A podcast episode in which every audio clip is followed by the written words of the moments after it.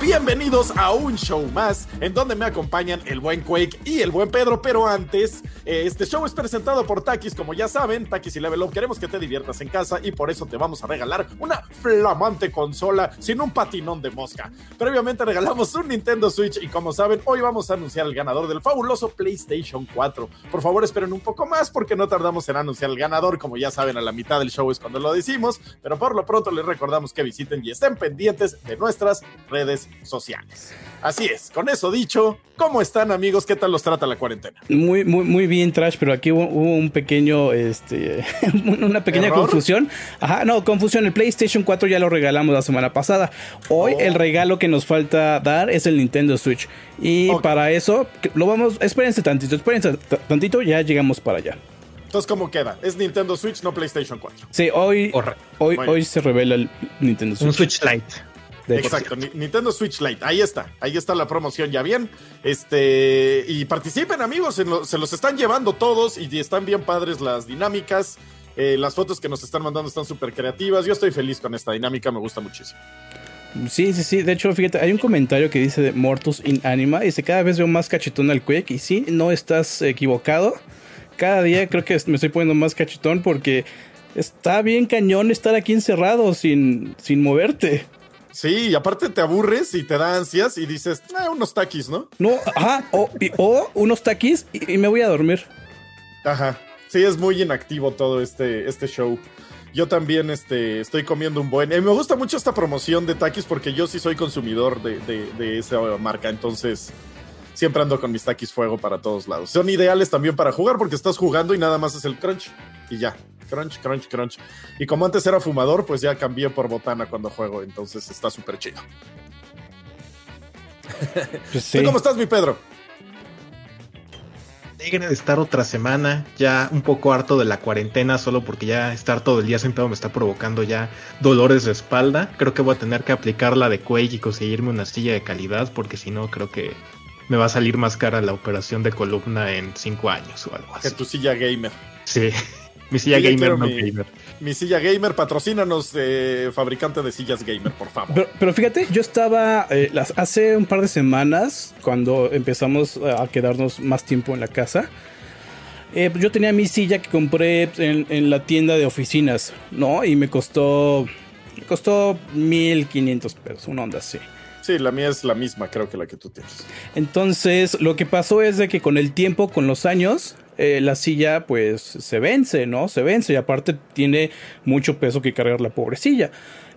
Y, el, y la pobre silla. Y, aquí el caso es de que, en serio, ya tenía problemas en la espalda, ya tenía dolor en la espalda baja, ya no podía sentarme bien. Entonces yo ya estaba en una posición donde ya ni siquiera quería estar enfrente de la computadora, ya ni siquiera quería estar jugando. ¿Y sabes qué hice? Me metí a estas ofertas de de Facebook, ya sabes, el marketplace donde encuentras de todo. Encuentras así las botas, eh, las botas darks. Por ejemplo, Ana es súper fan de, estar bueno, reciclando cosas y vende cosas que ella ya no utiliza. Y, todas sus botas de su época dark las vendió allá en Facebook. Entonces, me metí a Facebook y vi las ofertas y encontré unas sillas Herman Miller buenísimas. En serio, por una fracción de lo que cuestan normalmente. No sé si sean de Roberto o, tengan ahí sangre al, este, debajo. Pero, de bala. Ajá. ya sabes. Pero, híjole, ahorita tengo una silla de Herman Miller, buenísima, buenísima, buenísima. ¿Así te llegó? Sí. Ya no ah, me duele la espalda. se compró una silla de gamer y estaba, no sé, como en 300, 400 pesos, una cosa así, dijo, lo voy a intentar. Y le llegó una sillita gamer de, colección. No, no, no, a mí sí me llegó. Este, aquí está. No se va a ver, pero híjole, estoy feliz. Ya no me doy la espalda. Ya estoy en el nirvana de la posición para estar enfrente de la computadora durante horas. Sí, a mí es una de las cosas que me hacen no, que no me guste tanto jugar en PC, es la silla. O sea, es como, ¡Ah! ya, me quiero ir a mi sillón. Entonces sí, sí, eh, eh, son padres esas sillas gamer. Pero bueno, ¿en qué usas tu silla gamer, mi ¿Qué estás jugando ahorita? Pues mira, hoy he estado jugando, eh, bueno, estoy jugando Valorant, ¿no? Ah, creo que es el juego del momento porque todo mundo quiere subirse al tren de Valorant, ¿no? últimamente mucha gente está buscando ser el próximo pro player, ¿no? El próximo streamer. Entonces la, el consumo de contenido de Valorant está por los cielos. Y recientemente sacaron un parche, ¿no? Porque, vamos, está en beta. Y ya lo están jugando muchísimas personas. Entonces tienen que estar eh, arreglando, manejando, modificando los valores del juego. Y pues cada día me voy aprendiendo mejor los ángulos. Algo, algo muy importante sobre Valorant. Sí son los poderes, pero algo en una capa más elevada es el conocimiento del mapa. Porque en Counter-Strike, por ejemplo, los mapas no han cambiado en 10 años. Entonces. Sí, sigue siendo Dust, Dust y Office. Los mismos de toda la vida, ¿no? Sí, y pues ya te lo sabes al derecho y al revés, ¿no? Ya sabes cómo pararte, dónde cubrir, qué no hacer, dónde no moverte, cuándo moverte y cuándo no. Y en Valorant es, es algo, es algo nuevo, ¿no? Se siente hasta eso bien ser un newbie en un juego, ¿no? Es, una etapa que a mí me gusta mucho de los videojuegos cuando los estás aprendiendo. Porque una vez que los aprendes, una vez que se hace, se hace el meta, ya sabes, como que el juego se estanca se, estanca ahí más o menos. Y es lo bonito ahorita de Valorant. Me siento feliz porque lo estoy aprendiendo. Son nuevas mecánicas, nuevos ángulos, nuevos mapas. Está muy padre lo que estoy viviendo ahorita en Valorant. Sí, como dices, una vez que entra el meta, ya el juego como que baja un poco de emoción. Porque todo mundo ya sabe qué hacer. Y si no sabes qué hacer, bueno, te pulen y te deshacen. Híjole, eso, eso sí es un issue. Eso es un, un issue ahorita en el juego. Porque en serio, hay muy pocas partidas donde eh, no, no está, ya sabes, la, persona tóxica. Y curiosamente, siempre es el último, el que, el que está hasta abajo del score, ¿no? O sea, el peor, jugador del, del match es la persona tóxica, pero aparte hay varios tipos de personas tóxicas, porque nunca falta el bro que quiere jugar por ti. ¿No? Eh, tú eres el último con vida y entonces tienes la presión de que eres el último y todavía tienes encima a alguien que te está susurrando en el oído oye, vete a la derecha, ya plantó, a la izquierda, está, está enfrente, está enfrente. El, ya sabes, el que hace el micromanagement de todo. No, no, no, qué horror. está horrible. Bueno, pero ahí está Valorant. Este, a mí lo que me gusta mucho de Valorant, que siempre que veo videos digo, ay, quiero eso, es como la precisión del tiro. O sea, como que donde pones el ojo pones la bala y eso está súper chido. Cada que lo veo digo, wow, eso, eso ah, me gusta. Claro, sí. Eso es lo que tenía Counter-Strike, que me fascinaba. O sea, de sí le di el headshot y lo vi clarito cómo se lo di. Eso, eso me fascinaba. Está bien padre porque nos habla de un estilo de juego eh, que es muy diferente al como el status quo normal, ¿no? De, de, actual. Porque tiene muchos fundamentos de movilidad. Tú dices que la bala va eh, al centro de la mira pero eso es bajo ciertas, bajo unas circunstancias muy precisas. Si te estás moviendo tantito, la bala ya no es tan precisa. Ah, bueno, obviamente. Pero cuando ya estás con los Iron Sights y ya disparas, o sea, ya sí ves como donde, o sea, es preciso el juego y, eso me gusta mucho. O sea, bueno, así lo veo, nunca lo he jugado, pero se ve que es así y me recuerda a Counter-Strike. Ese, sí, sí, sí, totalmente. Se parece muchísimo a Counter-Strike. El... Y fíjate, tiene Iron Sight, pero yo ni siquiera las uso porque pues, no se acopla a mi estilo de juego. Lo que hace el Iron Sight es de que eh, reduce el, la cadencia de disparo. Entonces al mismo tiempo reduce como que la pata de retroceso. Es un poquito ¿Pero qué, disparas desde la cadera o cómo disparas? No, pone un Iron Sight y disparas desde la misma posición. O sea, eso, no modifica como que tu, modelo. Simplemente es como una capa más de, de profundidad al movimiento que de por sí ya tiene bastantitas. Está muy padre. Ah, eh, yo, sí lo recomiendo, que le echen un ojo. Si no tienen la beta, pues espérense que salga, en serio. Pruébenlo, pruébenlo, va a ser gratis. Sí, muy bien, muy bien. Este, ¿y tú, Pedro, en qué andas? Igual que que estuve probando Valorant.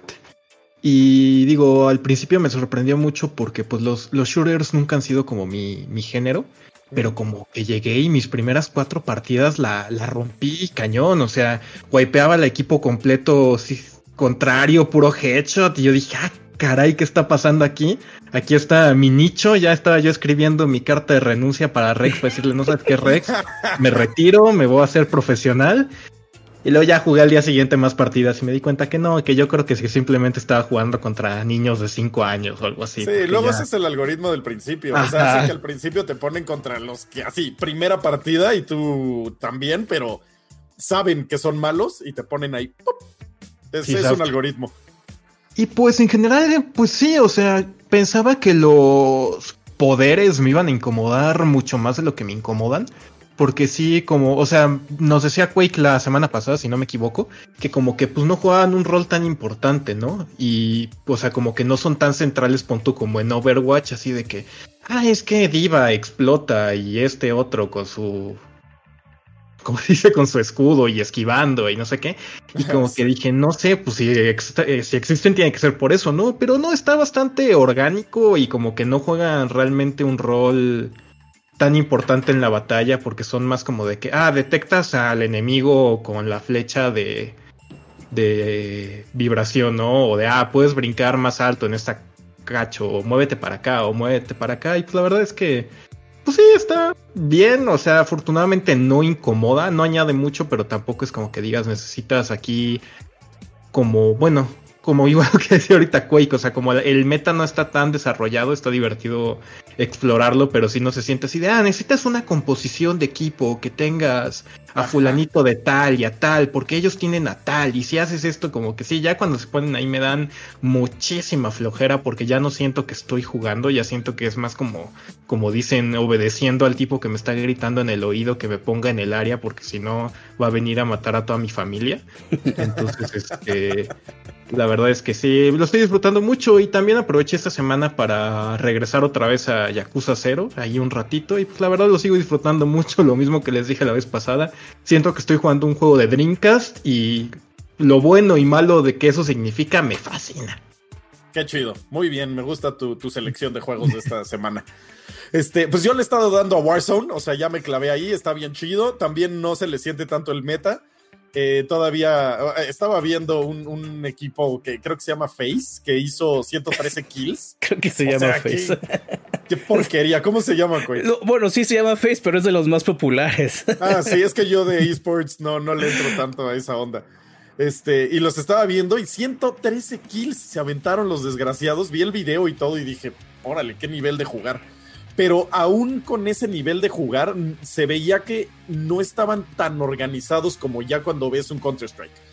O sea que sí tienen que estar en cierto lugar parados. Aquí sí era un poco más como free for all. Y este cuate se fue a dar el rol así de, ok, pónganme el radar y vamos viendo esto, pero no se sentía ese, ok, estoy en la esquina 44 viendo hacia el noreste. Entonces está como, como cool todavía el juego, todavía se le siente esa forma de jugar como, orgánica, que está chido de, órale, me apañaron en un edificio, no me apañaron en el edificio 24. Sí me explicó a esa, a esa, todavía no está en esa época, que también le está pasando lo mismo a Valorant.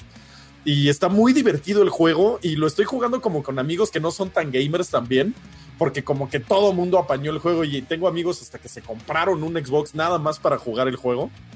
Y están como fascinados jugando y divertidos y yo me divierto viendo cómo se divierten. Entonces está como bien padre la comunidad ahorita de Warzone y me estoy divirtiendo muchísimo. En serio, es un juego muy, muy bien hecho. Cada vez me, divierte más. Y ya, es lo único que he estado jugando porque lo, luego me puse a editar el video que salió ya hoy en el canal, eh, en mi canal, en Fresh Gaming, este, de franquicias que queremos ver, eh, eh, no, franquicias muertas que queremos ver que revivan. Y hay unas cosas bien padres ahí también. Entonces estuve jugando un poquito de esos juegos también como para darme eh, un quemón y recordar que se sentía jugar esos juegos. Este, no los voy a spoilear para que vean el video, eh, pero sí, muy, muy chidos. Eso es lo que he estado jugando, amigos. ¿Cómo ven?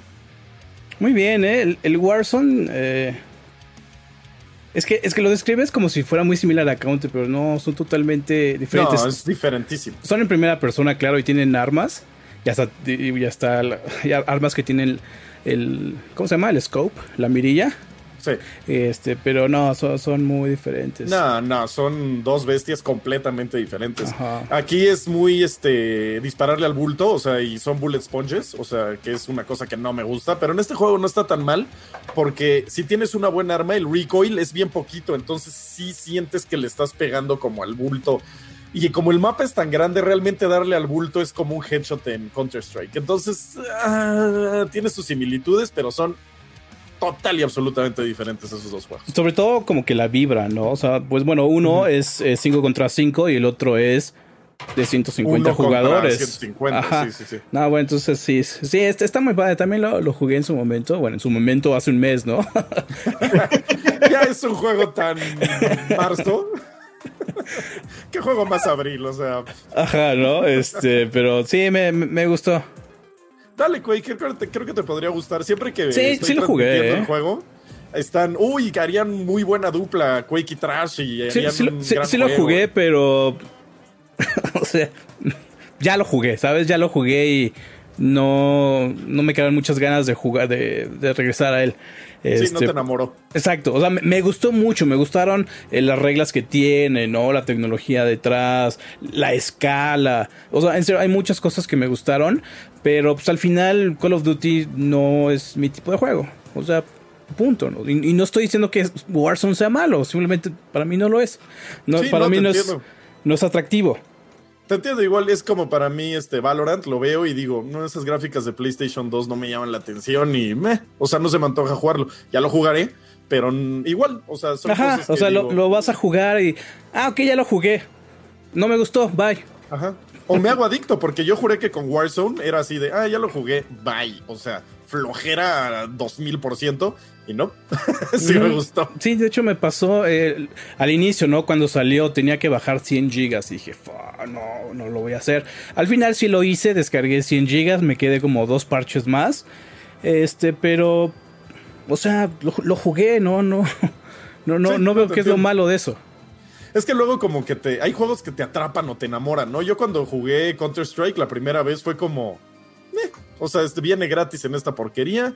eh, pues vamos a ver qué es. O sea, y adiós, me volví lo más adicto. O sea, adicción de... Hola, soy Thrash y soy adicto a Counter-Strike. O sea, mal, mal, mal plan. Y luego salió eh, Day of Defeat y pues peor. O sea, porque era Segunda Guerra Mundial y adiós, peor todavía. Y son juegos que como que a veces nada más pruebas tantito y eh, adicción total. O sea, está, están chistosos. Están tan bien hechos, están diseñados para esos, esos juegos. Sí, sí, sí, totalmente. Así es. Y cambiando totalmente de tema, amigos, ayer vimos 18 minutos, me parece que fueron, de Ghost of Tsushima. De- del fantasma tsushimense. ¿Cómo lo vieron? ¿Les gustó? ¿No les gustó? Pero un poquito de contexto, se, se anuncia bajo este formato, eh, ya sabes, Ni- Nintendo Direct. eh, o sea, se, se anuncia bajo un esquema, bajo una etiqueta que es el State of Play.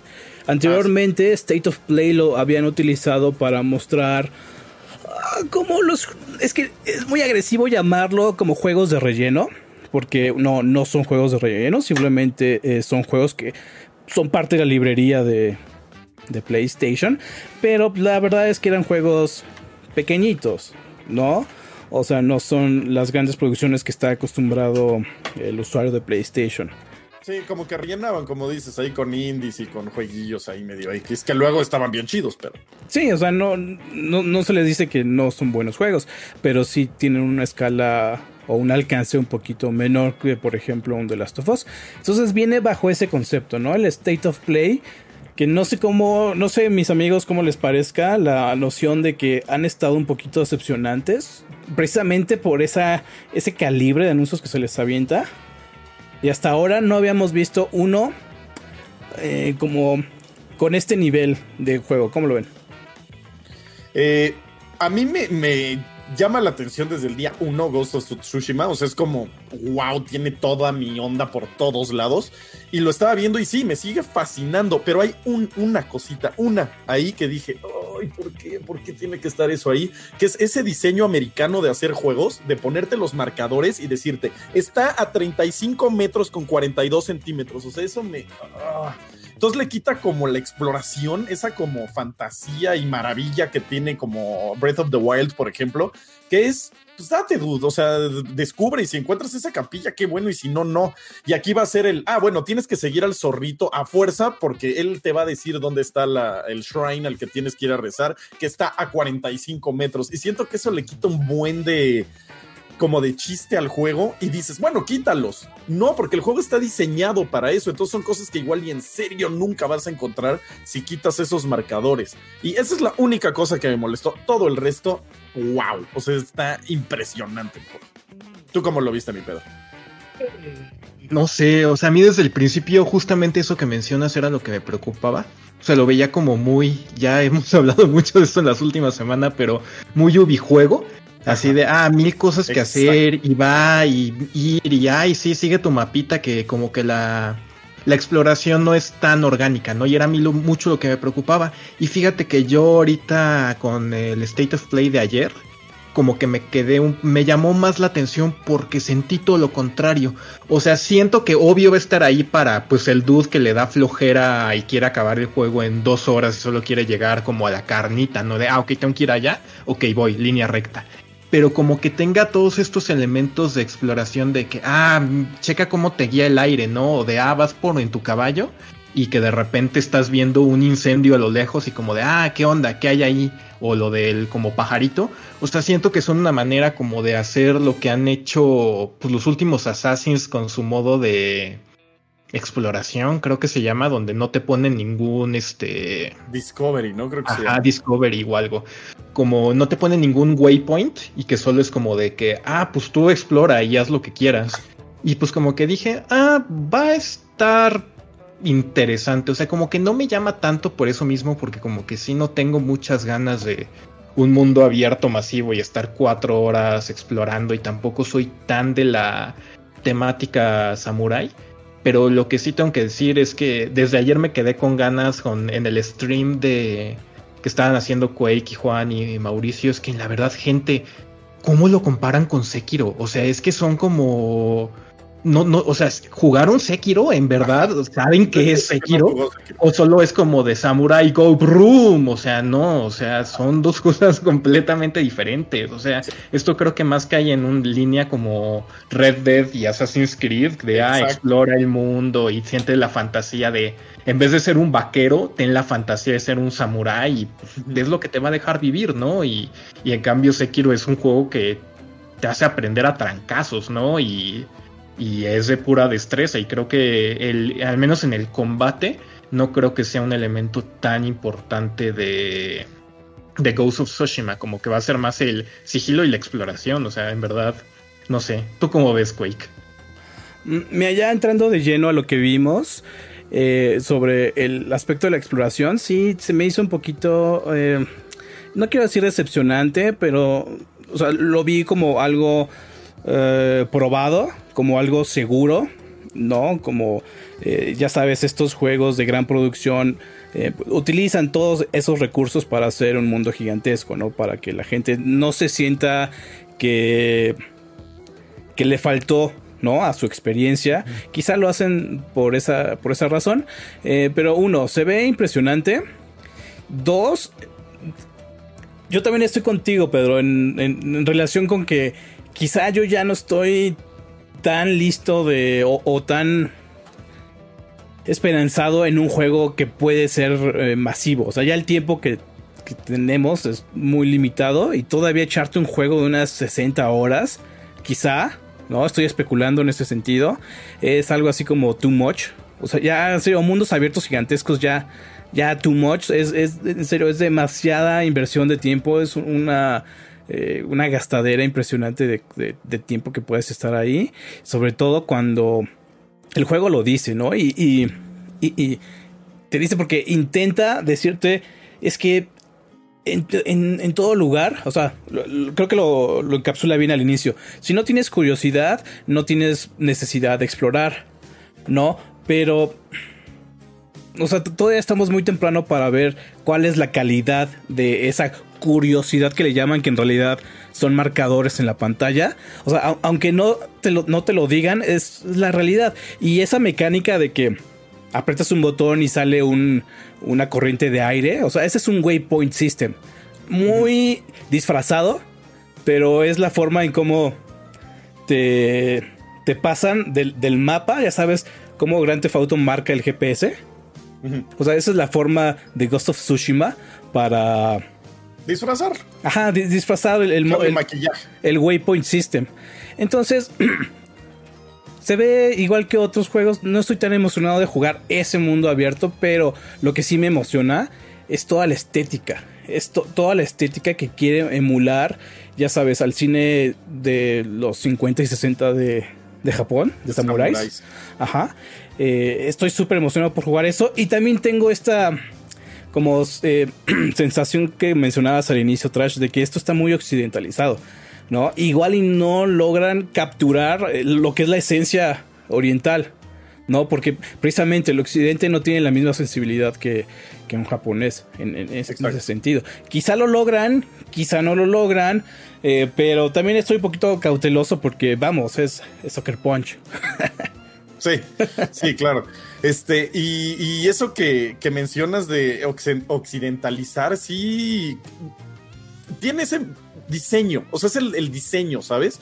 Eh, que dices, ay, esto está americano. O sea, si tú ves eh, el, más grande mérito que tiene eh, Breath of the Wild, es como quitó los marcadores, cómo quitó el mapa y te metió al mapa y a los marcadores. O sea, ibas caminando y tú solito decías, ay, ¿qué habrá por allá?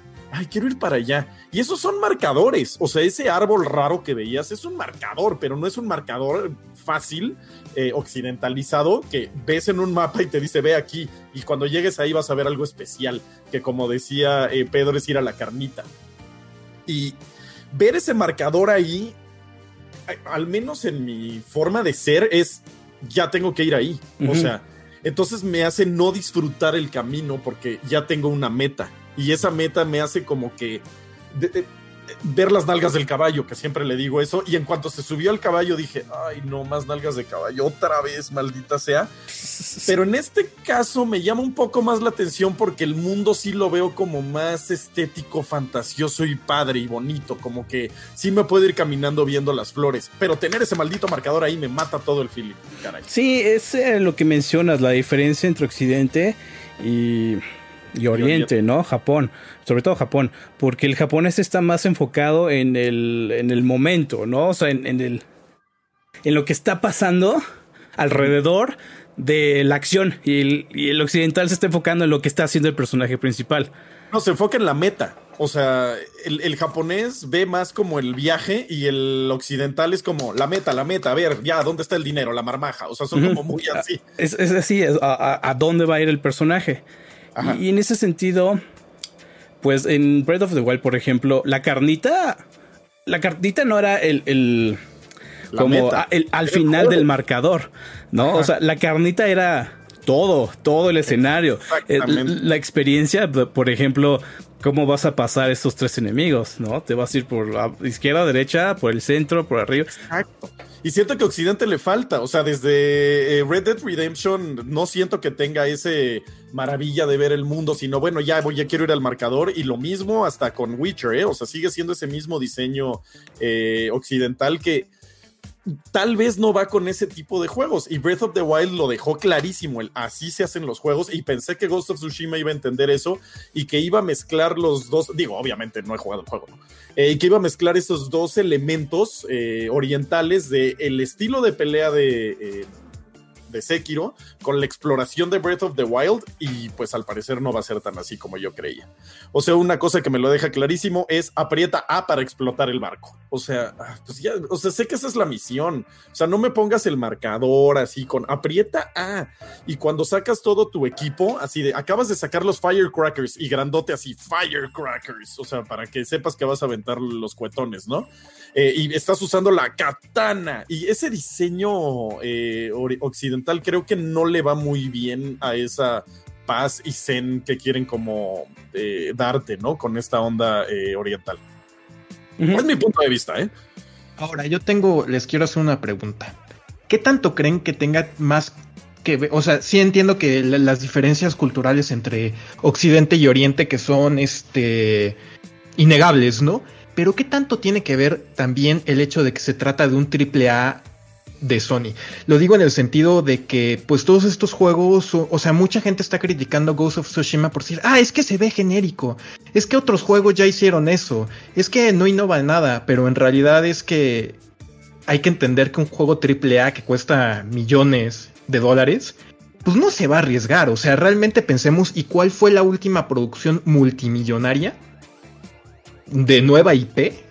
Además, que llegó y la rompió así de que digas, no manches, esto es súper revolucionario, nunca se había visto. O sea, yo a lo que voy es que pues, realmente, ajá, pero también, pero estamos de acuerdo que no son juegos para las masas, o sea, son juegos muy populares, pero Sony también le avienta a, a, o sea, yo lo pienso mucho en este sentido, de que este, mi cuñado, el esposo de mi hermana, eh, le gusta jugar, ¿no? Pero pues es médico, entonces casi no tiene tiempo y no juega mucho. Entonces se compra pocos juegos al año. Entonces yo siento que mucho el mercado de PlayStation 4 con más de 100 millones de consolas vendidas no solo somos nosotros. Son estos dudes que tienen una consola que les late jugar y que quieren algo que digan, no manches, es que esto me hace sentir un samurái, o ah, esto me hace sentir un vaquero, o ah, esto me hace sentir en el apocalipsis zombies, pero pues son juegos hechos a la segura para vender. O sea, creo que el único que no es Death Stranding, pero todo, pero de él porque era Kojima y Norman Reedus.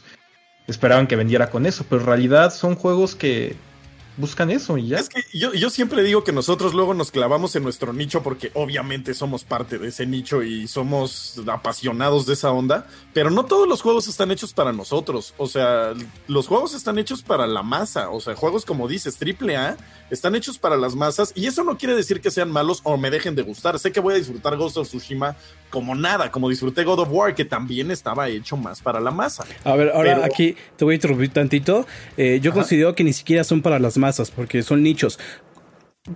Mi, punto, mi punto es de que la masa gamer está jugando MOBA, Battle Royale, Auto Battlers, eh, modos eh, Sandbox, ¿sabes? no, están jugando God of War regresamos al punto. ¿Cuántas ventas tiene God of War? ¿15 millones? ¿Cuántas personas está jugando Fortnite? ¿75 millones? ¿80? ¿100? ¿120? Eso es otra cosa. O sea, eso ya es ya fuera del nicho, digamos. O sea, total y absolutamente. A lo que me refiero es como a la masa. Eh, al, consumidor de God of War, digamos, a llegar a esos 15 millones, porque sabes que por mejor que hagas un Sekiro, el mismo nivel de dificultad va a hacer que venda menos. O sea, y, hay, es que hay fenómenos también como Dark Souls, que no sé cuánto haya vendido Dark Souls, pero me imagino que anda en números muy grandes. O sea, ese... Hijo, es que está, e, este tema es bien difícil, de los AAA y de cómo funcionan las empresas y por qué hacen los juegos como los hacen. Es un tema muy complejo, pero obviamente quieren vender las, la mayor cantidad de juegos que pueden y pues eso es... No tomar riesgos. De, hecho, de ahí, de ahí viene... De ahí viene el nombre AAA. AAA es un producto que en serio como que está diseñado para no fracasar. De ahí viene el nombre eh, AAA. Es, es, tiene pocos riesgos, pocos riesgos para que fracase y por eso es un producto muy bien estudiado. Y es algo... No sé, que, lo podemos eh, comparar con, por ejemplo, otro tipo de juegos. ¿No? O sea, en serio, todos estos juegos no toman, no toman riesgos. ¿No? O sea, por ejemplo, ¿han jugado Baba Is You? En serio, es uno de los mejores juegos en los últimos años. En serio, o sea, sí, es una innovación que no se ha visto en, yo creo, 10 años. Así fácil. No lo he jugado. Lo, el año pasado lo estuve mencionando mucho en los tops. es, un jueguito donde eres un conejito y tú vas moviendo palabras y las palabras hacen las reglas dentro del juego. Entonces aquí es un jueguito que está jugando, que está jugando con la concepción que tú ya tienes de un videojuego. Es algo así totalmente revolucionario. ¿Pasó esto en un AAA? No, pasó en un juego indie. O sea, es como para mí uno de mis juegos favoritos de toda la vida es Braid y no veo cómo podría ser un AAA, ¿sabes? O sea, Sí, no, los, donde se innova es en los indie, o sea, eso ya lo hemos visto desde hace mucho tiempo. Y es precisamente lo que luego la gente dice, es que no está innovando, pues es que es un triple A. Sí, exacto. sí. O sea, ya son las fórmulas recopiladas de lo que innovó en su tiempo y ya es la fórmula segura y probada y de ahora está bien padre y bien bonito. Que eso también tiene su super mérito, ¿eh? O sea, yo sé que voy a disfrutar Ghost of Tsushima como nada y voy a llorar al final y voy a decir, wow, qué juegazo. Eso no le quita lo triple A. Eh, ah, exacto. Ahora, esto no quiere decir que Ghost of Tsushima sea malo. Se ve impresionante. Y yo creo que lo voy, si, si lo juego, lo voy a disfrutar eh, en su medida porque no está hecho con las patas, ¿no? O sea, se ve impresionante. Y, Está impresionante. Y además, lejos de que se vea este súper bien, yo creo que también se va a jugar bien, ¿no? Aunque o sea, es muy difícil juzgar lo que vimos del combate de que se gana con un solo botón viendo un video. Eh, ya probará en el futuro qué tipo de, combate va a ser, ¿no? El combate, yo pensé que iban a agarrar esos eh, elementos de Sekiro por el éxito que tuvo, que es precisamente lo que te digo de este juego innova, entonces ya lo metemos en el AAA que lo hemos visto 27 millones de veces. Pensé que lo iban a hacer como lo hizo el juego de Star Wars. Eh, eh, ¿Cómo se llama? Se me fue el nombre. El Fallen Order. Fallen Order. pensé que iban a también como decir, ah, mira, eso del parry estuvo bien chido, vamos a incorporarlo en nuestro sistema y pues al parecer por lo que vimos, no. Se pero, ve. Pero a ver, ahora era, aquí. muy preciso. O sea, lo dijeron así de, es un gameplay muy preciso y pero yo lo vi medio de botonazo. Eso me preocupa. Eh, yo, yo, siento que un estilo de combate como el de Sekiro no le va a la estética de Ghost of Tsushima porque eh, apela a otra fantasía del guerrero samurai, que es la de acabar el enfrentamiento con un, con un golpe. ¿No? Eh, Sekiro es más como una fantasía de anime, de manga, ¿no? De, de, fantasía, fantasía. Este es un poquito más apegado a la realidad. Entonces no creo que este, le quede tan bien. exacto, no le quede tan bien, pero ya, ya veremos qué tal se pone, ¿no? Quizá su fuerte no está en, el combate, sino eso me choca. en el, sigilo. Es lo que me gusta, maldita sea. Por eso Witcher no me gustó tanto. Este, pero algo que vi que nadie habló de él, ni siquiera ellos lo, mencionaron, es que se acercó un enemigo y tenía otro stance, ¿cómo, se dice? Ah, sí, estancia. ¿Estancia se dice? Ajá, pues yo lo manejo así, ¿no? Como eh, pose. Otra pose, ajá. Entonces, eh, el personaje principal cambió, Jin creo que se llama, cambió a otra pose y dije, ah, eso podría ponerse muy interesante de tener que estar viendo en qué pose está, que más o menos Nio lo quiso hacer, pero no llega a hacerlo exactamente bien. Como estilos de, combate. Ajá, o sea, de trae el, son tres estilos de combate que ahorita no me acuerdo, de hecho lo, puse en el review de Nio. Eh, eh, Kitama, Kutama y no sé qué otra cosa. Y entonces estar viendo el, ah, trae esta guardia baja, entonces si yo tengo la guardia alta, eh, voy a explotar algunas debilidades. Eso estaría súper cool que lo explotaran y al parecer ahí medio está, pero no sé si esté bien implementado, igual que en mío, que ahí está, pero no está así que digas súper bien implementado. Mm, ya, ya lo veremos cuando salga. De hecho, no tarda, eh, no tarda, demasiado. Pero sí, hay cosas que se ven interesantes. Hay otras que no emocionan tanto. Eso de eh, terminar el marcador en el mapa, como lo mencionaste al inicio, con aprieta A para prenderle fuego al barco.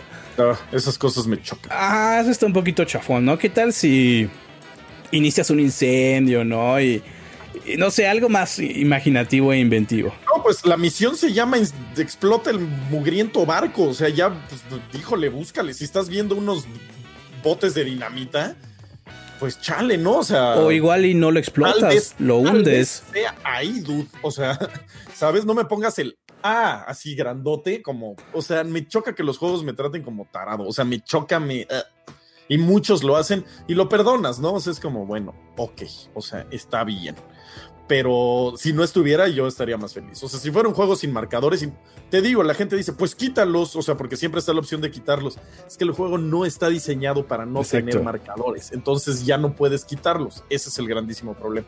Y es que creo que pues muy bien. este, ¿Algo más que quieran agregar a Tsushima? Sí, ah, Pedro. El, el, el, modo eh, samurai. no. Wow. ¿Nos escuchas, Trash? ¿Te escucho a ti, Quake? A mí. Hola. ¿Escuchas a Pedro? Hola. Creo que no. Ya. ¿Ya lo escuchas? Ajá, sí, sí, sí. Ah, perfecto. ¿Estabas diciendo algo y te interrumpió horriblemente?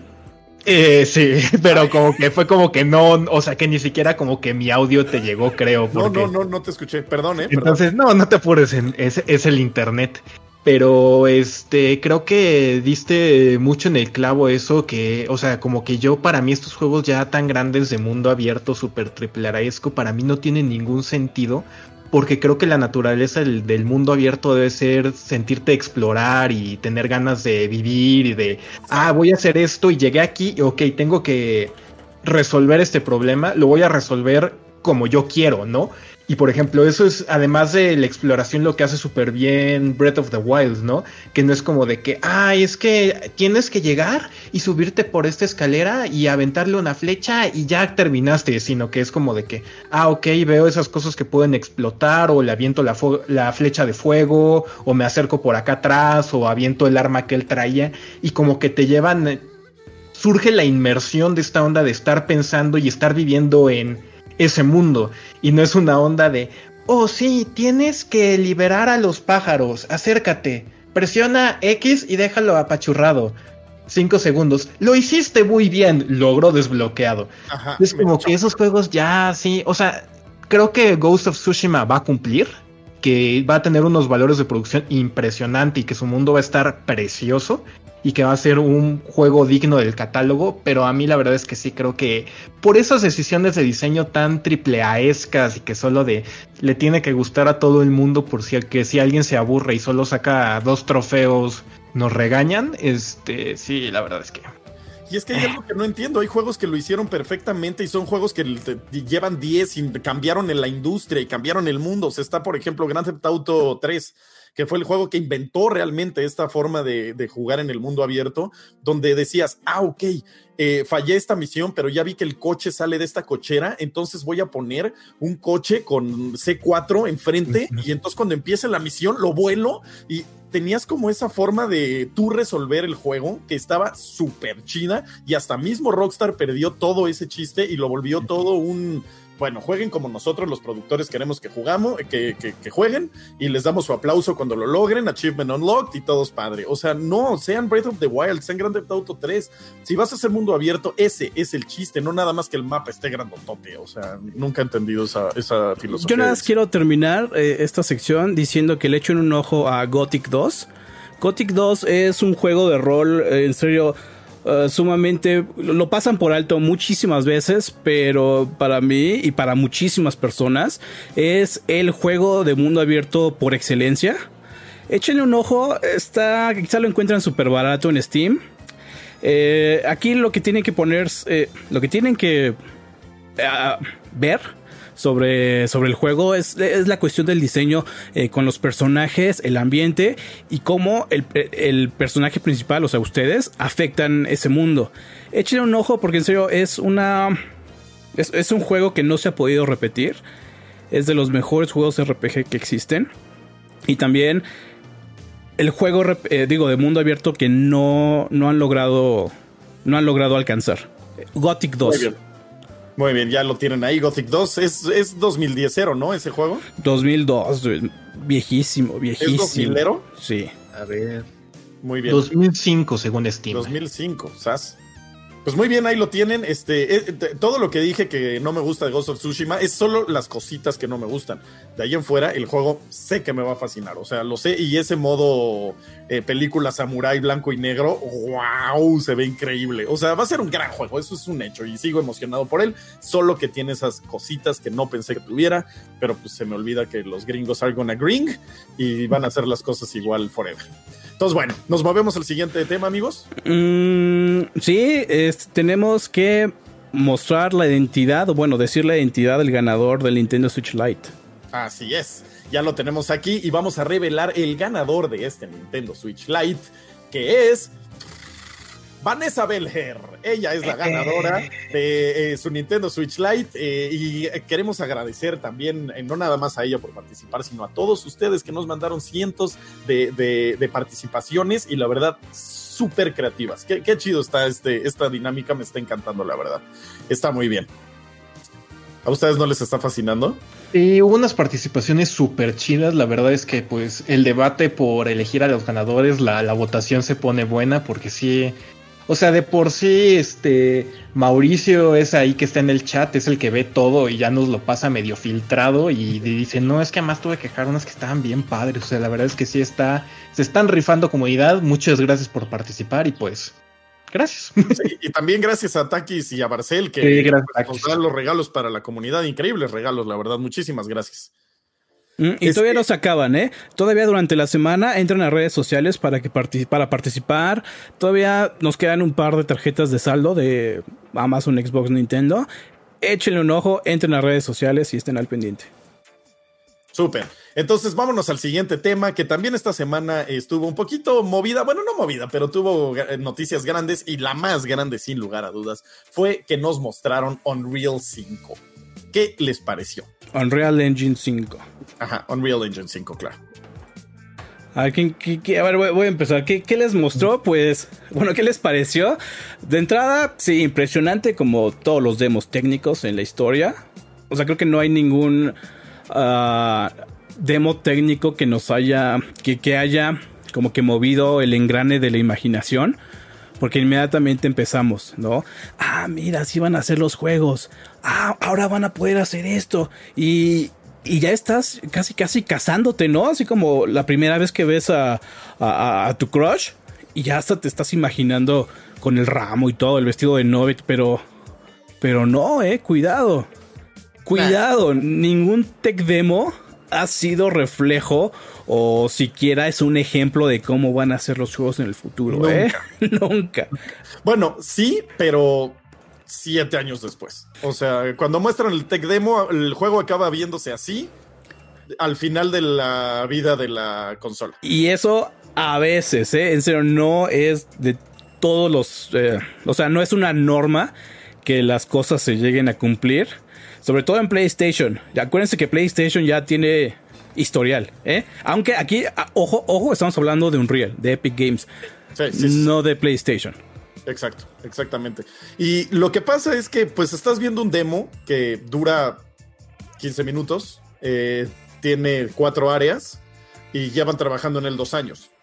Entonces todas las texturas, la sombra, todo está perfectamente puesto para que se vea súper bonito y todo, le deseo la mejor de las suertes a cualquier desarrollador que quiera hacer un juego de 60 horas con esas texturas y esas puestas. O sea, la verdad, ojalá y le salga muy bonito, pero es poco probable que lo logre. O sea, los tech demos siempre se ven mucho mejor porque están muy cuidados y están usando el motor de una manera diferente a como se haría ya en un juego, pero eso no quita que esté impresionante y que sí te emocione ver la nueva generación de consolas y decir, sí se va a ver bien chido. No a ese grado, pero sí bien chido. Y no solamente, perdón, y no, solamente eh, de que lo hicieron nada más ese demo, ¿no? O sea, la gente que hizo el engine está haciendo el demo. O sea, hay varias capas sobre eso. Ahora sí, Pedro. Justo sobre lo que iba, estaba diciendo Trash, o sea, es que hay que entender que pues es una demo técnica y nada más, ¿no? Y por ejemplo, me dio risa que en la semana este Raf Grassetti, que es el que es director de arte de God of War y que luego sube sus fanarts así de Dragon Ball y que se hacen virales por todos lados. Así puse de, ah, pues ya quiero ver al pobre estudio que tenga que trabajar en un juego así con este nivel de detalle. Y un tipo le pone en los comentarios así de, pues vas a ver que sí van a existir. Y él así de, dude, soy el director de arte de God of War, creo que sé más que tú. Y pues la verdad es que, o sea, se ve muy chido, ¿no? Y este, es como un sabor muy diferente, por ejemplo, venir del Inside Xbox de la semana pasada que vimos juegos este, intergeneracionales, que pues es como una onda mucho más centrada, mucho más real de lo que vamos a tener en la siguiente generación, por lo mínimo yo creo que tres años, porque hay que recordar que Unreal Engine 5 va a estar disponible para desarrolladores hasta el próximo año, entonces no es 2021, entonces que punto empiezan 2021 y que se tarden dos, tres años en hacer un juego. O sea, a lo mejor vemos ya Final Fantasy parte 2 en 2024 con Unreal Engine 5, ¿no? Pero, pues, o sea, es como muy distinto el sabor, pero también hay que ponerlo a, a medida, ¿no? O sea, no esperen que en noviembre vayan a comprar su Play 5 y que los juegos se vayan a ver así porque les va a doler mucho. Seguramente se van a ver increíbles, se van a ver muy chidos, va a ser un salto, pero no va a ser así. Sí, no, el comentario más acertado del mundo, cierren las puertas, se acabó. O sea, como lo dijiste, es perfectamente lo que va a pasar. Y con la cronología con la que lo dijiste, o sea, es un demo, sí, sí, sí, pero pues todavía sale en 2021 y todavía son años de desarrollo. O sea, por eso son los juegos de la de final de la generación, o no final, pero ya acabando el último bloque, los que se ven impresionantes. Por eso eh, The Last of Us en PlayStation 3 se vio tan increíble, pues sí, pues ya fue al final de la vida del PlayStation 3 y ya se veía medio PlayStation 4, ¿sabes? Sí. Y aquí hay que, esto que menciona el director de arte, perdón, de God of War, es de que los juegos pueden escalar, bueno, exponencialmente puede escalar el trabajo, ¿no? O sea, sí, Unreal Engine, una de las capacidades del Unreal Engine es de que tiene eh, este como motor, este, bueno, pues sí, engine, ¿no? Para traducir los objetos con miles de millones de polígonos y los logra dibujar de forma casi perfecta sin pérdida de calidad, ¿no? Ahora, imagínate el trabajo detrás de para la animación de todo esto. No, o sea, imagínate qué tan compleja es la escena que quieres dibujar. Y ahora imagínate lo complejo que tiene que ser tu tu sistema de animación para que no se vea feo, porque si hay algo que delata a los juegos indies es la animación. Un, God of War, un The Last of Us pasó muchísimo tiempo en las eh, cabinas de captura de movimiento, pero otro tipo de juegos no se puede dar ese lujo. Y lo primero que delata es, las animaciones, porque quizá se podría alcanzar este nivel de, calidad, quizá puede ser un poquito caro, pero ahora las librerías que existen de, contenido, por ejemplo, el, los Mega Scans, eh, es relativamente sencillo hacer una escena así de complicada. Por, lo que yo he visto, hay un canal que se dedica a hacer tutoriales de mapping. Eh, y de hecho, él, así, en serio, toma fotografías, tas, tas, tas, tas, y las empieza a importar en, un modelador. ¿no? Y en dos segundos ya tiene, por ejemplo, un 2-2 de Counter-Strike en un Unreal Engine con una pasadez de lanza visual. Super realista. Ajá. Ajá. Entonces, mi punto es de que el verdadero trabajo va a estar en, la animación, ¿no? Porque ¿cuántos juegos se han como que perdido en los memes por tener animaciones? Porque se ven, se ven excepcionales, pero ya cuando ves cómo camina el personaje, ya hay una prueba que me encanta hacer, spamear izquierda y derecha para ver cómo, cómo reacciona el personaje.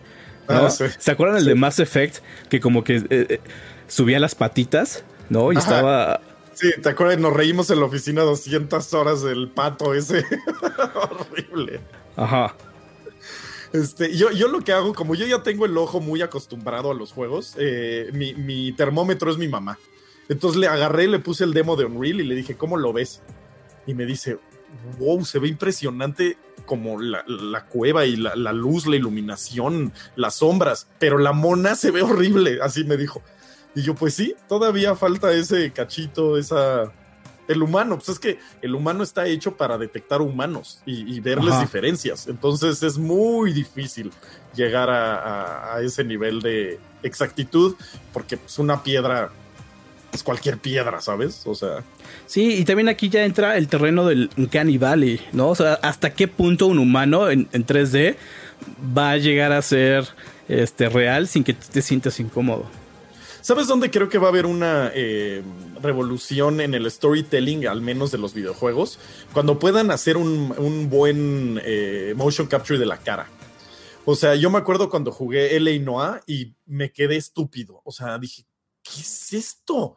Y luego lo volví a ver hace como un mes porque se lo estaba enseñando a alguien y todavía lo vi y dije, híjole, qué increíble se ve este juego. Y las gráficas son de PlayStation 3. O sea, y aún con gráficas de PlayStation 3 se ve increíble cómo se mueven la, la cara de los, de los monos y le da vida. O sea, porque ya lo estás viendo como si fuera una otra realidad. Se ve diferente. O sea, no sé ni siquiera explicar a lo que me quiero referir, pero se ve real. Es como las sombras. O sea, cuando tú ves eh, Minecraft, pues sí, son cuatro píxeles, pero ese shading hace que le dé una vida brutal y parece otro mundo, no una cosa ahí nada más puesta en computadora. No sé si me estoy queriendo explicar, pero le da profundidad. El chiste es lo que quiero decir. Sí, sí, sí, sí te entiendo, ¿eh? Sí, sí, sí, sí, sí te entiendo. O sea, le da inmersión, como que dices, ah, se ve Wow. Y ahora también hay otro, otro tema relacionado a Epic Games, son como las declaraciones. Es de que estaban diciendo así de que... es que me da risa. Eh, eh, no... O sea, el, estado sólido de PlayStation 4 todavía está eh, muy por encima de las capacidades de una PC. Pero es que, es que me da risa porque no es la primera vez que dicen esas cosas, ¿no? Por ejemplo, para el lanzamiento del Play 4 decían eh, el PlayStation 4 es una PC super, cargada y pues, o sea, no, nunca pasó. Pero ahora también hay algo aquí que eh, es interesante. O sea, sí es un gran SSD. O sea, sí es. De hecho, sí es mejor que lo que. O sea, en, en sí es mejor de cualquier cosa que puedes encontrar en el mercado eh, de consumidor. O sea, obviamente ya en otro tipo de mercados hay otro tipo de productos. Pero sí es superior. Y aquí hay algo que eh, la vez pasada te estaba diciendo mi Quake. Cuando diseñas para PC, ahorita un videojuego, eh, tienes que pensar en gente con 5400 revoluciones en, el disco duro, ¿sabes? Eh, tienes que pensar con gente que tiene 7200. O sea, no estás pensando en el SSD, todavía no es el estándar. Todavía, exacto. En, el 20, en la 2080 Ti, o sea, estás pensando en una 1060 chance, ¿sabes? Hasta una 980 la tienes que tener en consideración. Pero cuando desarrollas para PlayStation, estás desarrollando para ese disco, o sea, hay un estándar eh, para ese disco, para ese RAM, para ese EO que tiene toda la consola por todos lados. Y eso sí le da una ventaja sobre la PC, ¿eh? y tal vez eso, es a lo que se me, a lo que se refiere en Tim Sweeney, o quien hable y diga, es que el diseño es mucho más sencillo para esta plataforma. Desde el PlayStation 4 para acá, yo ya le creo un poquito más a los diseñadores. En el PlayStation 3 y en esas consolas difíciles de desarrollar, no tanto pero del PlayStation 4, Xbox 360 y así, ya empiezo a decir wow. Y eso me emociona mucho del, PlayStation porque sí va a empujar el cómo se diseñan los juegos. Y es por eso que tú ves un The Last of Us eh, y dice, en, su tiempo y dices, órale, porque este juego se ve más increíble que uno de los mejores juegos de PC de su tiempo, ¿sabes? sí. no diseñado nada más para esa consola. Lo platicábamos cuando estuvo Uroboros aquí, ¿no? De que estábamos, ay, ni me acuerdo que, que estábamos hablando bien, pero algo que dije es de que sí, está, estaba feliz de que ahora los specs eh, ya subieron. O, sea, hasta hace... O sea, el estado sólido se hizo accesible hace siete años, ¿no? Y antes de que llegara la, anterior generación. Y en cuestiones de equipos de cómputo, eh, está el dicho de que tu, talón de Aquiles es la pieza más lenta, ¿no? y, en el caso de las computadoras, ha sido recientemente el disco duro. Ahora esta barrera ya eh, está pasando al olvido con la integración de los discos de estado sólido que son cada vez más eh, asequibles. Entonces sí, estoy emocionado porque ya se está diseñando con un SSD en la cabeza y no con los discos mecánicos que en serio se tardaron muchísimo. Sí, eh, muchísimo. Siete años. Sí, sí, siete. la tecnología está como en, nuestras manos de hace 10, pero en serio estuvo más accesible desde hace como 7, que ya empecé a ver discos de estado sólido en todos lados, en todos lados y, baratos. Sí, no, eran todavía más caros que el mecánico, pero sí, sí baratos. Sí, bueno, entre, entre relativamente baratos. ¿Sabes? Tienes ah, que sacrificar espacio por velocidad. Entonces te comprabas el de 250 gigas. Yo empecé con uno de 90 gigas. Sí, no, Sí, no, yo también empecé con los chiquititos, que ya hasta lo, ya, ya ni lo uso, pero solo le vi eh, eh, beneficio en Windows, que bueno, eh, se volvía más rápido, y en los tiempos de carga, pero el juego en sí era casi lo mismo. Porque estaban diseñados para gente que tiene 5400 revoluciones, ¿sabes? Sí, pero ahora sí me emociona porque Ahora sí me emociona porque ya el juego va a empezar a. No este, sino todos van a empezar a ser diseñados con, con otros aspectos en mente. Que las consolas vayan a ser los que empujen eso, ¿no? Eso está curioso de, ok, ahora este juego ya está hecho así y ya va a ser requerimiento eh, SSD en tu PC. O sea, ya va a ser como de cajón. Ya va a ser de, ah, tienes un disco mecánico, sorry, no vas a poder jugar eh, este juego. Sí, pues al final quien tiene todo el dinero para hacer, para hacer desarrollo de, esos juegos son los mismos fabricantes de las consolas, que es su, apuesta para, para, vender esto. Claro, sí viene, sí viene una revolucioncita, igual y no tan grande como se piensa, pero más en cuanto a transmisión de datos eh, IO que en cuanto a gráficos. O sea, vamos a ver un, diseño, un, cambio en el diseño de, la filosofía de juegos. Ahí es donde va a impactar más que en gráficos en esta generación. Y, bueno, el shading, que esa es otra cosa. Fíjate, esta, esta, generación lo que más me emociona es eso, eh, el estado sólido, que ya se va a hacer estándar, y también la iluminación, porque otro de los aspectos del Unreal Engine es de que está manejando de forma, de mejor forma, lo que es la iluminación, permitiéndote una iluminación global de bajo costo que, se ve súper bien. estos son dos aspectos que me emocionan, ¿no? Iluminación global, que puede ser o no ray tracing, y esta facilidad de importar modelos de alta calidad. Exacto. Sí, sí, sí, totalmente de acuerdo. ¿Cómo, lo ves, Pedro? ¿Qué, ¿Qué, es lo que te más emociona, no sé, de Next Gen? por ejemplo, de, Unreal Engine, a mí fue precisamente esta onda de que dice que puede importarse directamente materiales de alta calidad, de calidad de películas, directamente al engine porque esto me hace pensar. Y otra cosa que no hemos mencionado, espérense, espérense, esto es súper importante. El punto es que Epic este, va a cobrar ya solo regalías a los desarrolladores que ganen más de un millón de dólares, lo que significa que un montón de indies a lo mejor un montón de proyectos AA de publishers importantes van a estar hechos en Unreal Engine 5. Y entonces que sí, este motor tiene todo para convertirse. De por sí, Unreal Engine 4 ya es como está en todo. Creo que ahora sí, muchísimo más. Aquí nada más tengo que agregar. Ah, solamente voy a, decir algo. Gracias, Fortnite. Sí, la neta. Sí, Fortnite fue el que impulsó todo esto, porque eh, para quien no sepa, tal vez, este Epic eh, hace Fortnite y Fortnite le dejó el dinero al de la vida. Entonces ya tienen, y ahora más dinero con, con Unreal. Bueno, imagínate el dinero que tiene el buen Team Sweeney. Sí, no, ya. Este, y ojalá y con esto puedan acabar de Last Night maldito juego, lo estoy esperando con el alma y nada más no sale y hasta sigo a Tim Soret en Twitter y me entero de todos sus chismes y si fue al baño y la consistencia de todo lo que hizo, pero no dice nada de The Last Night, maldita sea. Entonces igual y con esto ya ojalá y, puedan adelantar ese juego. Sí, va a estar súper padre. Esto es algo que en serio sí me emocionó sobre el anuncio del Unreal Engine, porque están prácticamente regalando este nivel de tecnología Ah, y, lo, están así ofreciendo. Pon tú que quizá eh, no van a utilizar como la tienda de assets, eh, o, igual y sí, ¿no? Igual y sí utilizan la, tienda de assets. Que a propósito, no sé si recuerden que hace unos meses, como por febrero me parece, que Epic Games compró una empresa española, precisamente Megascans, que se dedica a hacer eh, estos assets de alta calidad. Así es los compró y ahora todo tiene sentido, ¿no? Sí, sí, no, no, está, va a estar impresionante lo que se viene en ese aspecto y sobre todo los indies creo que van a tener un nivel de calidad muy alto. Ojalá. Muy, alto. Ojalá porque alcanzar ese nivel gráfico no va a ser sencillo, tampoco va a ser barato.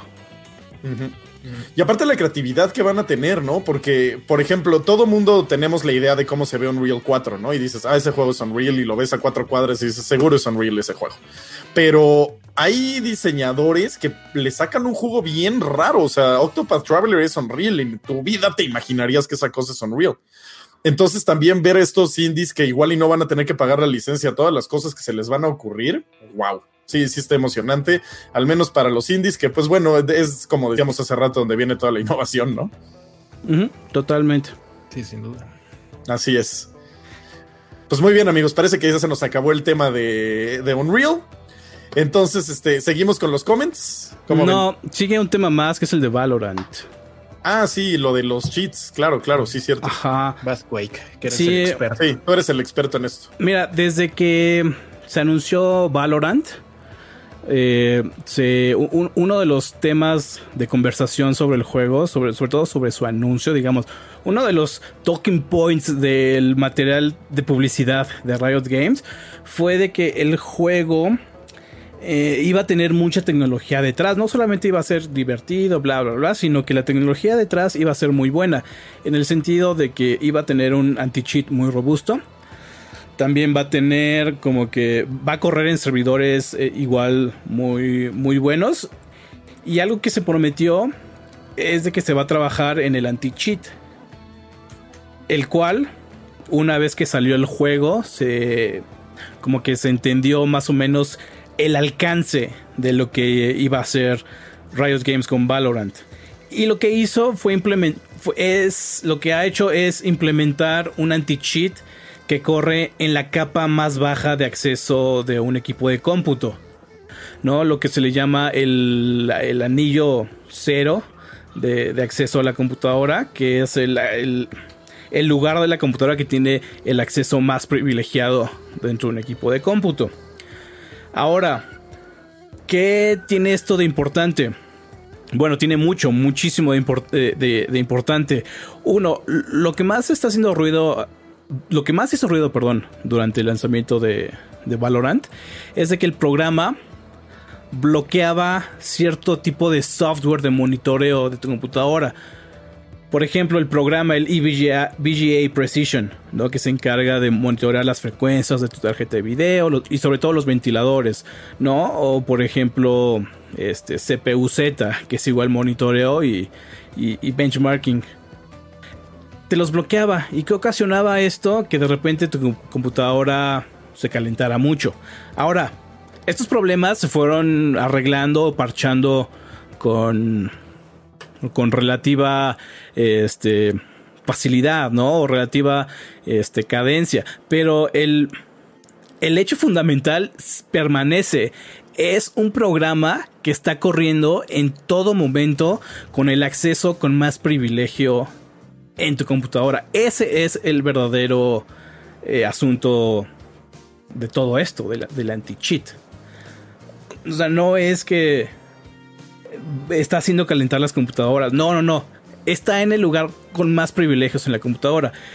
¿Y qué pasa con esto? El que tenga la persona detrás de Vanguard tiene acceso ilimitado a tu computadora. Ese es el problema. Sí, sí. Aparte también están, eh, estaba eh, leyendo que aparte de esta pues, vulnerabilidad de seguridad impresionante, también eh, está quitándote cosas como mm, Precision, ¿no? De EVGA, por ejemplo, y estos programas que donde puedes manejar los ventiladores de tu computadora, de, sí. de tu GPU de manera súper granular y todas estas eh, pues herramientas, ¿no? Que luego hasta usamos para echar el overclocking y todo eso. Eh, parece que las deshabilita totalmente, ¿no? Sí, esto pasó al inicio. Se parchó muy rápido, el anti-cheat se hizo un poquito menos agresivo. Ahora ya puedes monitorear, ya puedes usar todo, bueno, la mayoría de los programas de monitoreo. Cuando instalé el Valorant, lo primero que hizo fallar fue mi programa de monitoreo de temperatura para el CPU. Nada más lo utilizaba para eso, pero es que utiliza un driver muy específico. Y es lo que te está bloqueando, drivers. Hay reportes de que a veces no detecta tu, mouse y teclado, ¿no? O no los quiere iniciar. Eh, pasó algo bien, interesante en un chat. Un, un streamer conectó su teléfono y Valorant lo sacó del juego. Bueno, el anti-cheat lo sacó del juego por conectar un teléfono su teléfono, ¿no? Entonces hay un, par de cosas que han sucedido sobre este tema, pero ahora, el anti-cheat ha sido medianamente criticado. Se está criticando mucho que tenga este acceso al juego. Y ahora están prometiendo un juego libre de hackers. Es, los hackers sí afectan la experiencia de juego más que un spoiler. No, imagínate que en tu The Last of Us de repente exista una tecnología. Ajá, eh, eh, eh, estoy así imaginando. Imagínate que existe una, tecnología donde un bandido es un jugador como Dark Souls. Sí, se puede meter y le pones play al juego y ¡pum! te avienta el spoiler ahí, ¿no? No, te mata y no, no, no puedes ni siquiera avanzar como Dark Souls. imagínate que pasa algo así, pues te arruina, te arruina el juego, ¿no? no, los cheaters es lo peor. Y yo no entiendo, si, si eres cheater, tú que me estás viendo, qué patética persona eres. Así lo dejo. A mí lo se me hacen lo más patético que existe un cheater. Así. Ah, Entonces aquí el punto es de que está feo que, alguien tenga ese nivel de acceso a tu computadora. Pero ahora aquí viene lo interesante sobre, sobre Valorant. No sé cómo lo vean. A partir de estas eh, inquietudes, sale Riot Games y dicen, esta beta la estamos usando como una... Eh, esto es quoting, ¿no? Estoy parafraseando lo que ellos dijeron en un blog, blog post. Están diciendo, estamos usando esta beta cerrada como una oportunidad de probar nuestra necromancia. No, no entendí bien esto de la necromancia. Eh, pues sus, eh, su alquimia, digamos. ya que la versión que está actualmente corriendo en los equipos, en realidad es un esqueleto sin carne. Muchas de las, eh, de las características del anti-cheat están desactivadas a propósito por dos razones. Porque no queremos que sepan nuestros secretos, eso se entiende. Y porque queremos tener a la cafetería llena para dar servicio, ¿sabes? Porque dicen que tienen un compromiso con la seguridad, ¿no? Es... o sea... Fíjate lo que acaban de decir. Primero te están diciendo que, te van, que van a hacer un anti-cheat y lo están haciendo de esta manera, ¿no? Y, y ve todos los problemas que están pasando. Y después salen. E, esto es lo más importante. Y después salen y dicen, ah, eh, perdón, pero ¿sabes qué? Todavía no funciona. Y, además es a propósito. E, este es, en serio, lo feo. Pues sí, igual es su forma como de justificarlo, ¿no? O sea, es que está culero. no hay otra palabra. no hay otra palabra. Pues sí, sí, sí está gacho. Y luego, pues entonces, ¿cómo va a ser cuando ya salgan de beta, sabes? es que, ¿por qué no lo pones sobre en, la beta? Porque estás prometiendo que, que va a acabar con los hackers, ¿no? Y no es así. Los hacks en Valorant se venden en 5 dólares. Es una onda así muy absurda. Pero igual y están viendo el comportamiento, ¿no? O sea, es como un experimento. Como es beta, están diciendo, mira, tenemos esto, vamos a ver cuáles son las vulnerabilidades que, que, están aprovechando. Entonces vamos a modificar el sistema ya para cuando salga, no sé. O sea, es lo que me imagino. Y ahora hay otro post en los foros, digo, en, en el blog de Riot. Dice, ¿y cómo vamos a medir el éxito mientras, e, esto es parafraseo, ¿no? Mientras unos desarrolladores y estudios optan por medir la X cantidad de usuarios baneados por el anti-cheat o el, eh, el, el, percentage, el porcentaje de jugadores que hacen trampa o los juegos afectados, Riot Games va a medir su éxito a partir de la impresión que tienen los jugadores. En serio, lo, ponen en, negritos, lo ponen en negritas en su blog post. Eh, nuestro criterio es qué también piensas que nos está yendo. Ah, o sea, si yo meto un namebot, pero poquito, y la, gente no se queja, no pasa nada. No pasa nada.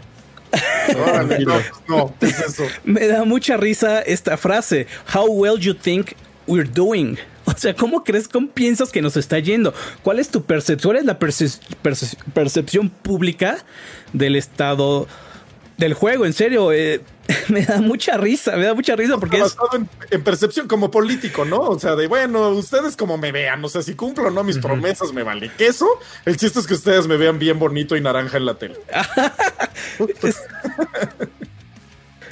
me da risa porque, y es un tema muy serio. Porque en serio, a lo largo de, todos los años que he estado jugando en internet, los hackers sí son una molestia. Counter-Strike, no sé, dos de cada cinco partidas tienen hackers. Es, es terrible, es terrible. Es, en serio, es terrible en cualquier nivel de, juego, de competencia. Es, es terrible. Ahora se están haciendo esfuerzos, pero se están haciendo, no sé, con, con las patas, están haciendo mal. Y no hay mucho esfuerzo en, en combatir esto, porque siempre, siempre hay forma de, de, evadir este, los hacks. Y, ahora, como un poquito de contraste, Valve hace años se escuchó y se, escuchó de que ellos estaban haciendo, implementando medidas de machine learning para, eh, pues para entrenar a máquinas y para detectar a los hacks. Yo creo que esa es la solución. que, no estoy diciendo que Riot no lo esté haciendo. O sea, por supuesto que seguramente los, lo están haciendo. Pero quizá todavía falta muchos años para que sepamos algo así respecto a ellos. O no estoy muy enterado si ya lo, lo anunciaron o algo así. Pero Valve ya lo ha hecho pero no, todavía no es suficiente, todavía no es suficiente, todavía estamos a un par de años, igual no, quiero decir una década, de que esto... Pero yo también lo veo más la, la, la solución por el lado de Valve. O sea, Machine Learning se me hace una mejor opción que estarte metiendo a la raíz del sistema a ver que alguien no modifique archivos, ¿sabes? Porque pues generas todo este tipo de problemas. Y un Machine Learning puede decir, ese movimiento no es humano, sorry. Ajá, es como. O sea, pero con un buen machine learning, ¿sabes? Porque también hay gente que tú la ves y dices eso es inhumano y sí lo está haciendo, ¿no? O sea, cuando ves un profesional. Pero un, buen machine learning, obviamente, sí puede detectar cuando alguien trae un namebot.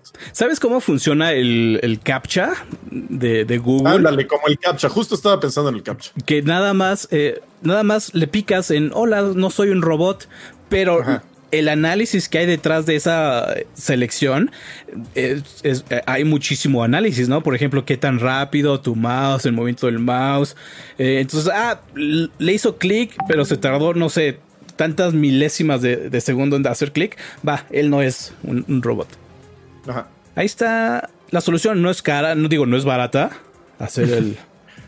¿Eso? Bueno, pero es más caro no que tu juego esté tatemando procesadores, ¿sabes? Mm, ah, no, y además creo que la cuestión de medición creo que es lo realmente preocupante. O sea, porque como dice Trash, ah, si hago trampa, pero poquito, ah, entonces no hay problema. O sea, si nadie se da cuenta que hago trampa, no hay problema. Pero es en un juego que aspira a ser competitivo. Y, o sea, porque Valorant llegó con la intención de ser el shooter competitivo. O sea, eso es lo que quiere que sea Riot. Y si esa es como su, su métrica, así como de, ah, ok, haz trampa, pero que no se note. Si nadie se da cuenta que hiciste trampa, está bien que seas campeón mundial de Valorant. no hay problema. Aimbotcito pequeño. Ajá. Entonces, pues sí, es como que dices, híjole, o sea, no, no tiene sentido. Sí, no. Y a propósito sobre el tema, eh, hay, está llegando otro, otro jugador a esta cosa de los anti-cheats. Y es que recientemente en Doom Eternal eh, se, se, le agregó un anti-cheat. De hecho, se llama Denuvo Anti-Cheat, el cual es muy diferente al Denuvo Anti-Tamper, que es el de. Denuvo y me. El DRM. Ahora, lo que es Denuvo, Denuvo es una capa de software que está encima del ejecutable que ofusca código y lo que hace es de que no puedas no te puedas pasar ciertos procesos de, de, la secuencia de ese programa para que tú... varios frames en el proceso.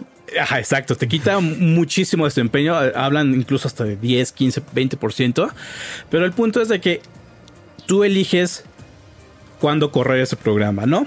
Tú eliges y corre cuando le das doble clic al, al ejecutable de Doom Eternal o cualquier otro juego que tenga de nubo. Y pues tú dices, ah, tiene de nubo, no lo compro, no hay pex. Ahora, lo que están haciendo, lo que hicieron hace poquitos días en Doom Eternal fue de que le pusieron de nuevo anti-cheat. ¿Y qué es de nuevo anti-cheat? Es lo mismo que Vanguard de, Riot Games. Es un programa que se instala en, en la capa más baja de acceso a la computadora. Y pues tiene los mismos efectos, ¿no? Que hay muchas personas que están así diciendo, ay, es que me, problemas de compatibilidad, blue screens of deaths, bla, bla, bla, bla, bla. Los, mismos problemas de Valorant, pero ahora en Doom Eternal. Y esto está, está feo. Pues sí, pues está espantoso, imagínate. Como dices, conectas tu celular y ya te saca, pues no.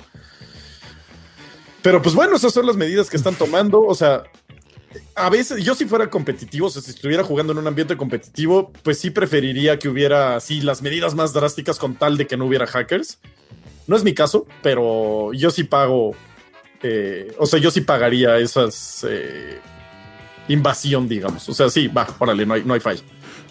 Si, logran, en serio, cumplir al pie de la palabra que en serio no va a haber cheats, quizá va, ¿no? Igual y hasta te doy a mi primogénito, ¿no? Por tal promesa. una, una onda así. Pero en cuestión de seguridad sí está feo, está feo, aunque hay muchos que les vale un cacahuate ese tema de la seguridad, este, seguridad informática.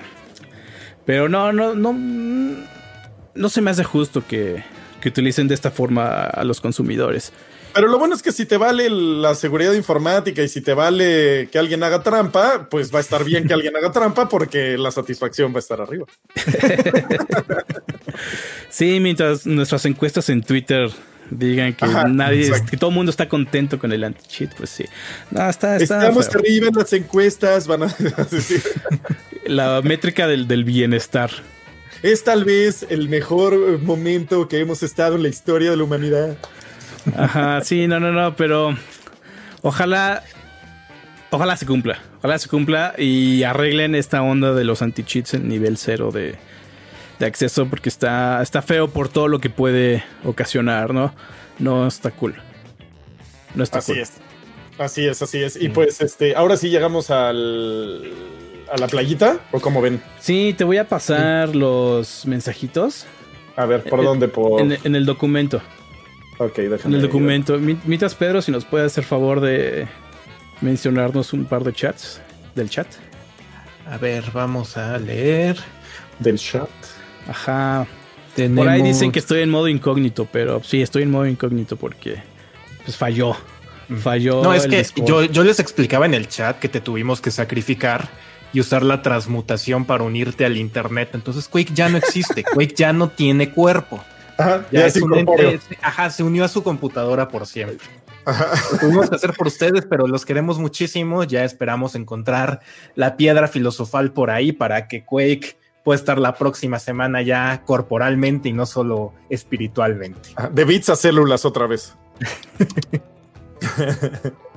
Vamos a, ver pues nos dicen este comentario para atrás, nos dice Rod Gonk que Ghost of Tsushima será como Days Gone 2. ¿Qué opinas al respecto, Trash? Híjole, pues ojalá, porque Days Gone es un juegazo, entonces... no, sí, está... Entiendo el comentario y está, es que pues sí, o sea, igual y acaba siendo un triple A tipo Days Gone, que a mí se me hacen buenos para ser triple A, no quieren inventar el hilo negro, solo quieren ser buenos juegos divertidos. Está chido, o sea... Luego, es que luego la gente también, yo ya no sé si son gamers o les gustan los juegos o ya nada más les gusta criticar, o sea, no, no sé, pero pues están chidos esos juegos, ¿no? O sea, ¿a ustedes no les divirtió eh, Days Gone? ¿No les divirtió, eh, no sé qué otro juego puedo poner como del estilo? Eh, como del nivel. Pues no se me ocurre ninguno, pero. Assassin's Creed. Assassin's Creed, por ejemplo, pues sí está divertido. Igual y no soy fan ya de los Assassin's Creed porque ahí sí la fórmula sí ya es exactamente la misma. Pero aún así me divierten y me la paso chido, ¿saben? Sí, no, tiene que ser. No tiene que ser revolucionario el juego. Pero bueno, ya chécate el documento, ya están ahí los super chats. Ok. Este, dice eh, Randy L. Se ve increíble Ghost of Tsushima. Saludos a mi pastor Thrash. Ah, ya voy a hacer mi, religión.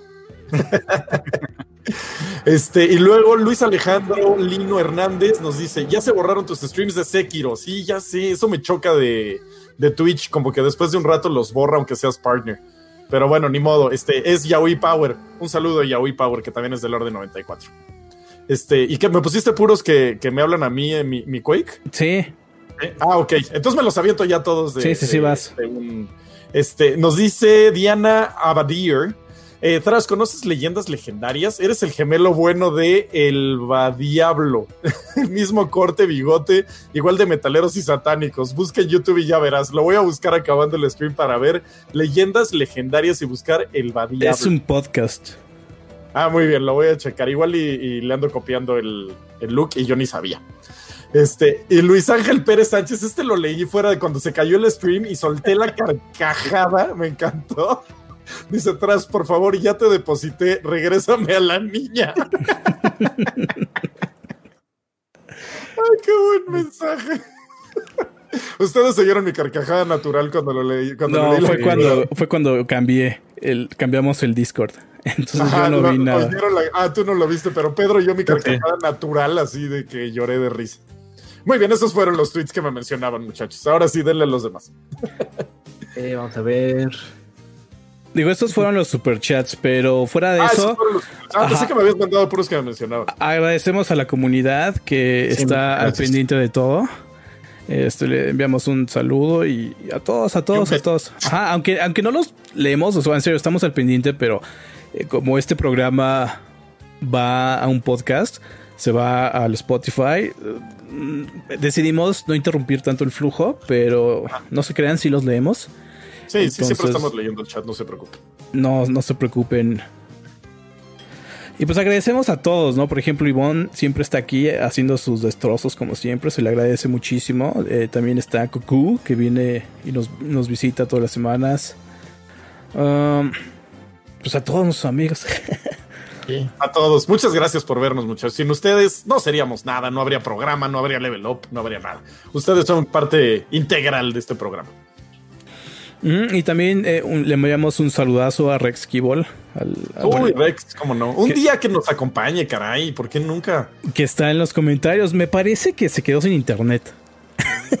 wow, qué Como, no sé, ayer estaba escuchando que tiraron el poste de internet de su casa, algo así. Wow, qué mal rock. Imagínate en cuarentena sin internet. O sea, lo peor de las dos, de los dos lados. sí. Porque ahorita lo que nos mantiene vivos, yo creo a todos, es internet. O sea, imagínate en serio que no tienes internet. ¿Qué haces? Yo no sabría que. Bueno, leo, ¿no? Pero unos días. Después de un rato ya me vuelvo loco. Sí. Sí, sí. La ausencia total de interacción con el mundo. Sí, sí, sí sería medio cárcel, la neta. Sí. ¿Sabes? Pues ayer en la, en la noche estaba eh, imaginándome cómo eran los 90, porque estaba leyendo un tema en, unos foros que decía, oye, ¿y, a ti en qué etapa te hubiera gustado nacer? ¿No? O, vivir, ¿qué, ¿qué, etapa te gustaría nacer otra vez, vivir otra vez? Y yo estaba pensando que, ah, igual a mí, finales de los 90 me gustaría volver a revivir. Y me puse a investigar sobre, eh, sobre esta etapa y empecé a leer sobre el Mars Pathfinder, ¿te acuerdas? El Sojourner. Oh, claro. Me acordé muchísimo de esa época gracias a eso. y empecé a leer sobre todas las, misiones a Marte. Ah, no sé. Eh, ayer estuvo mucho, muy lleno de ocio gracias a Internet. Finales de los 90 es la mejor época que ha habido en la historia de la humanidad. Change my mind. Así, sin problema alguno. El problema es que no había internet. O sea, ese era el, gran issue, ¿no? Pero, híjole, el entretenimiento era de ultra mega calidad en ese tiempo.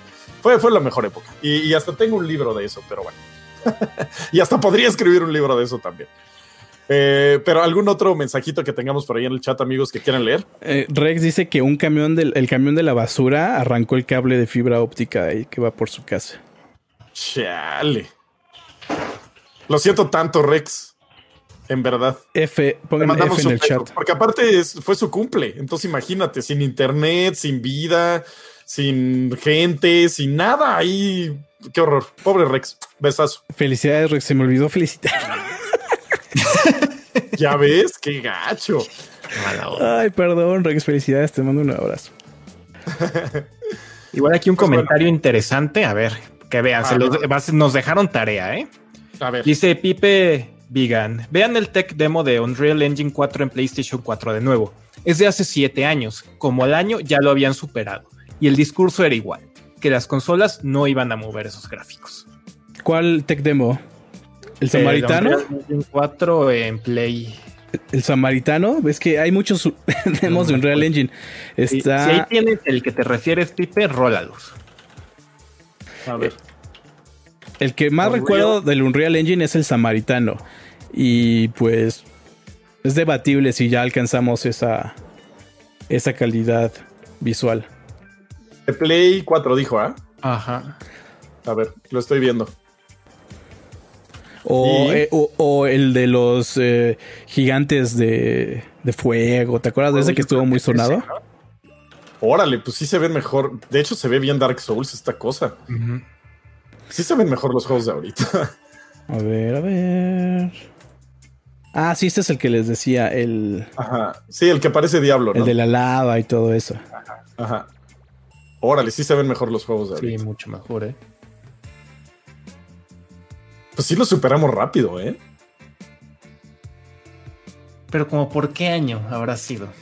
A ver, este demo es de 2013, échale por ahí de 2015, ya se veían mejor los juegos que esto, ¿eh? O sea, porque esto parece Dark Souls. Y Dark Souls es como de 2000, que es 11, ¿no? Entonces, sí, parece Dark Souls con mejor iluminación. Sí, sí, sí. Creo que es la diferencia de la iluminación.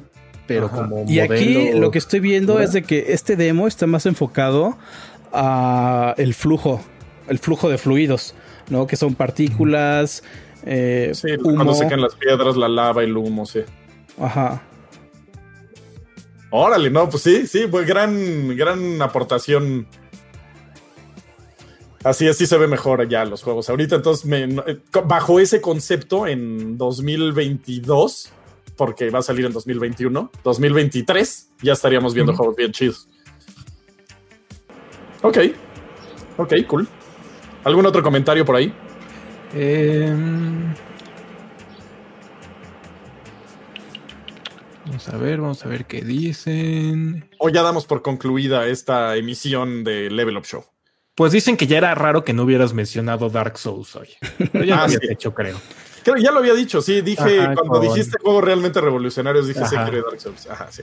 Es obvio, yo ya me los podría tatuar, Sekiro, Dark Souls y chupen, Silent Hill. Así es, pues bueno muchachos, yo creo ya con eso vamos a llegar al final de este show. perfecto. Muchísimas gracias por estar con nosotros. Como siempre, es un placer eh, platicar de videojuegos con ustedes, dar nuestro punto de vista, estar con el buen Pedro y con el buen Quake, siempre platicando de cosas interesantes. Este, y no olviden checar todos nuestros shows que tenemos todos los eh, días. Ahora sí, ya están todos los días. Tenemos el Búnker, tenemos eh, el, el nuevo show de los. ¿Cómo se llama? Glitches y Easter eggs. Eh, el nuevo show de los Easter eggs que también está bastante bueno. eh, el Beats, eh, el Top 5. el, el speedrun, por supuesto, los lunes. Entonces, bueno, sigan por favor viendo todo. Y no olviden checar levelup.com. Esa es bien buena esa página para tener toda la información de tecnología a la mano, al día y al segundo, que el buen Pedro se encarga de todo eso y lo hace de una manera excelente. Siempre lo felicitaré. Muchas gracias. Y todo el equipo de noticias, igual aprovecho para mandarle un saludo al buen Víctor, al buen Daniel, al buen Mardoqueo, que están ahí todo el día rifándose. Si no Así conocen levelup.com, ya les dejé el link en el chat. Por favor, pasen. Así es, chequen esa página que es la, la, la hostia. Y pues nos vemos. nos vemos el próximo que es, Viernes. este, viernes. Nos vemos el próximo viernes en esto que es el Level Up Show. Muchísimas gracias. Nos vemos la próxima. Bye bye now. Half-Daff.